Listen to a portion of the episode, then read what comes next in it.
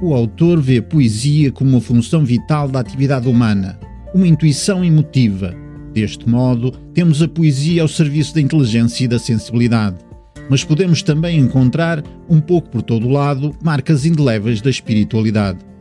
Senhor, às vezes desce sobre mim, dos píncaros do meu querer bisonho, com o torpor do mal-estar de sonho, uma tristeza mórbida sem fim.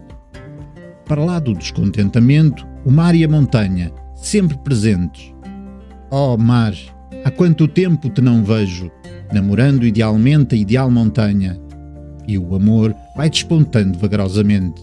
Ouvi seus passos nas pétalas das dálias e ruflar de sedas nos bicos dos goivos, veludo cetim de todas as promessas. A natureza como testemunha de tudo. Adejavam mariposas nos aromas um desmaio, quando entraste no jardim. Teus olhos foi sol de maio, com azul de vento norte e grinaldas de jasmim. E o amor é uma ponte, por onde passam teus passos, quando a noite se anuncia, e as águas no seu vagar eterno, e é neste prenúncio de algo mais grandioso que o poeta proclama a vinda do amor. Virá a vida que não morre, virá o que não passa, virá o amor.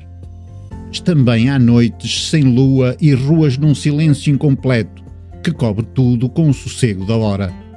Passou a caminhoneta rosnando com sono, que leva dentro destinos riscados no quadro da noite, que o menino apagou por brincadeira. E é assim que a poesia transcende a vida e nos sacode os sentidos. Boas leituras!